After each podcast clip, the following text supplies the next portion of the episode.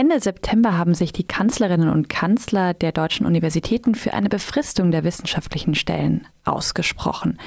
Also Dozentinnen, Postdocs und Doktorandinnen, das wissenschaftliche Personal im Mittelbau unterhalb der Professur sollen auch in Zukunft keine entfristeten Arbeitsverhältnisse bekommen. In der sogenannten Bayreuther Erklärung heißt es unter anderem, der Aufgabenstellung der Universitäten folgend ist es notwendig, dass die Zahl ihrer befristeten Beschäftigungsverhältnisse für wissenschaftliches Personal überwiegt. Die Erklärung erwähnt dabei nicht, dass der überwiegende Teil der Lehre, also Seminare, Vorlesungen usw. So von den befristet Beschäftigten im Mittelbau geleistet wird. Damit diese Kernaufgabe der Universität weiter erfüllt werden könne, müsse es für die Angestellten verlässliche Arbeitsverhältnisse geben. Das sagt Ulrike Stamm, die sich im Netzwerk für gute Arbeit in der Wissenschaft engagiert. Sie ist mittlerweile Professorin an der Universität Graz und mit ihr haben wir kurz vor der Sendung über die Bayreuther Erklärung gesprochen. Frau Stamm, Sie sind Germanistin und arbeiten unter anderem zum Thema Reisebericht und feministische Literaturtheorie. Wofür sind Sie denn außerhalb der Wissenschaft qualifiziert?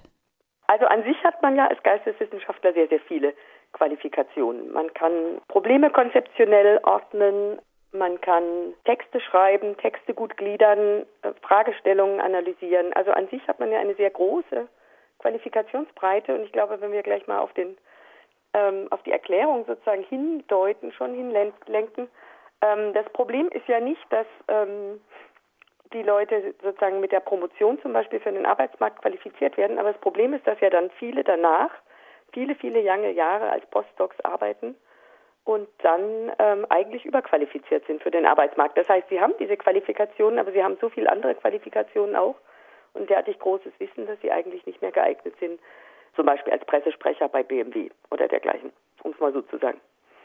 Ich frage das deshalb, weil es in der Bayreuther Erklärung der Vereinigung der Kanzlerinnen und Kanzler der deutschen Universitäten heißt, der wissenschaftliche Nachwuchs würde hauptsächlich für Tätigkeiten außerhalb der Wissenschaft äh, ausgebildet, also für den Pressesprecher bei mhm. BMW beispielsweise. Konkret heißt es darin, das Zitat, das Beschäftigungssystem der Universitäten im wissenschaftlichen Bereich ist primär ein Qualifizierungssystem und darf daher nicht mit den gleichen Maßstäben wie ein Beschäftigungsverhältnis in der Verwaltung gemessen werden. Mhm. Was ist denn daran aus Ihrer Sicht falsch? Ja, also man kann sagen, an dieser Erklärung sind drei Dinge ganz falsch, aber das erste, was Sie jetzt gerade ansprechen, ist vor allem ähm, diese Verzerrung, die darin liegt, dass sie ähm, diese Erklärung völlig verschweigt, dass es einen großen Unterschied gibt zwischen Promotion und Postdoc-Phasen oder Habilitationsphasen. Und das kennen die Kanzler ja. Also ich meine, das ist ja fast eine Art von Polemik, so zu tun, als sei das alles eins. Also die Qualifizierungsphasen der Promotion, ja, das ist sicher eine Qualifizierung, die in verschiedenster Weise für den Arbeitsmarkt qualifiziert. Aber die Qualifizierungsphase danach ist eigentlich eine, die ganz klar in die Wissenschaft führt. Ähm, und in dieser Weise einfach nur von Qualifizierungsphase zu sprechen, ohne ähm, diesen riesigen Unterschied in irgendeiner Weise zu erwähnen, empfinde ich als geradezu polemisch. Ähm, denn das hat mit der Realität gar nichts zu tun. Und das Dritte ist, dass das wirklich auch ein erschreckendes Verständnis von Universitäten ist. Also die sozusagen zu so einem Ausbildungsort zu machen für alle, die dann rausschwärmen müssen in die Wirtschaft. Die Universitäten sind erstmal ein Ort der, der Bildung, der Vermittlung von Wissen, ähm, aber auch der, des kritischen Denkens und der Wissenschaft und keine Qualifizierungssysteme. Schon das Begriff, schon der Begriff Qualifizierungssysteme ist ja schon irgendwie merkwürdig für Universitäten. Also das ist wirklich eine erschreckende Erklärung, finde ich. Und wenn das diejenigen sind, die sozusagen über die Verwaltungen der Universitäten entscheiden, dann ähm, kann einem nur bange werden. An den Universitäten sind mittlerweile rund 90 Prozent der wissenschaftlichen Stellen befristet. Eine Entfristung dieser Stellen sei gar nicht bezahlbar, heißt es jetzt im Statement der KanzlerInnen. Ja. Stimmt das denn? Ähm, ja, da, also das stimmt erstmal so, aber die ist ja auch gar nicht gefordert. Ja, auch das ist ein Stück Polemik. Es ist ja gefordert, dass man nach und nach kontinuierlich die Zahl der entfristeten Stellen ausweitet. Und das ist ja was ganz anderes als, ähm, als alle 90 Prozent gleich zu entfristen. Darum geht es ja gar nicht. Es geht darum, dass von diesen 90 Prozent ähm, des Mittelbaus, des sogenannten Mittelbaus, das sind ja sehr viele, eben auch schon mit Promotion, die jahrelang ähm, auch schon sehr viel unterrichten, ähm, dass davon sukzessive ähm, unbefristete Stellen geschaffen werden nach dem Motto Dauerstellen für Daueraufgaben.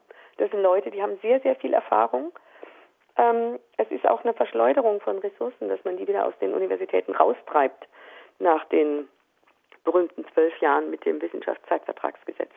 Also insofern äh, stimmt, man kann nicht alle auf einmal entfristen, aber das hat auch gar keiner gefordert.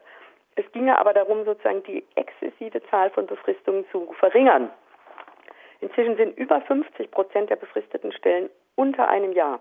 Ich meine, das kann man sich gar nicht vorstellen. Das ist eine vollkommene Absurdität, dass Leute sozusagen für ein halbes Jahr eine Stelle haben, dann wieder ein halbes Jahr und so weiter. Ist ja auch ein Verwaltungsaufwand. Also die Befristungen steigen ja derartig exzessiv an. Ähm, und das wird alles in dieser Erklärung unter, unterschlagen. Also es ist wirklich unglaublich.